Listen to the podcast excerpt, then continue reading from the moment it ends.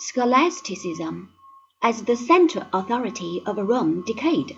The lands of the Western Empire began to sink into an era of barbarism, during which Europe suffered a general cultural decline. The Dark Ages, as they are called, are reckoned from 600 A.D. to 1000 approximately.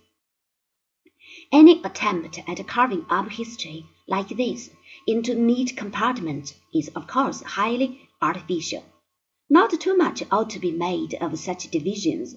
At best, they may hint at some overall features prevailing during the period.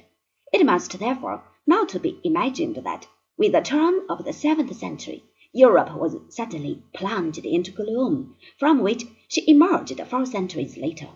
For one thing, the classical traditions of the past survived in some measure, though their continued influence was somewhat precarious and restricted.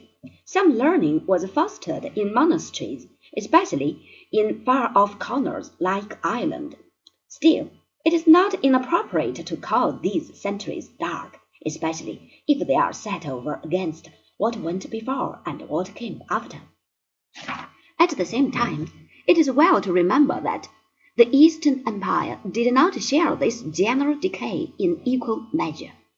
Imperial control in Byzantium survived and thus caused learning to remain more secular than it was to become for many centuries in the West. Likewise, while Western culture languished, the young and vigorous civilization of Islam, encompassing much of India, the Middle East, North Africa, and Spain, rose to its greatest heights.